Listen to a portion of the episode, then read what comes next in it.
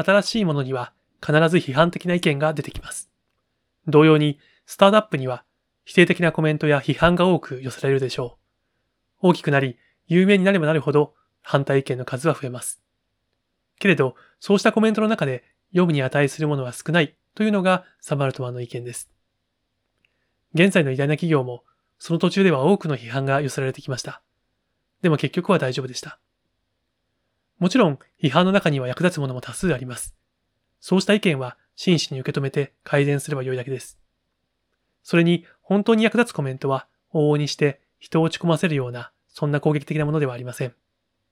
世の中には2種類の人間がいます。未来を作る人と失敗する理由を挙げる人です。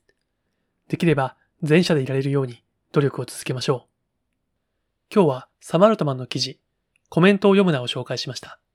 ファウンド X1 分間スタートアップの馬田でした。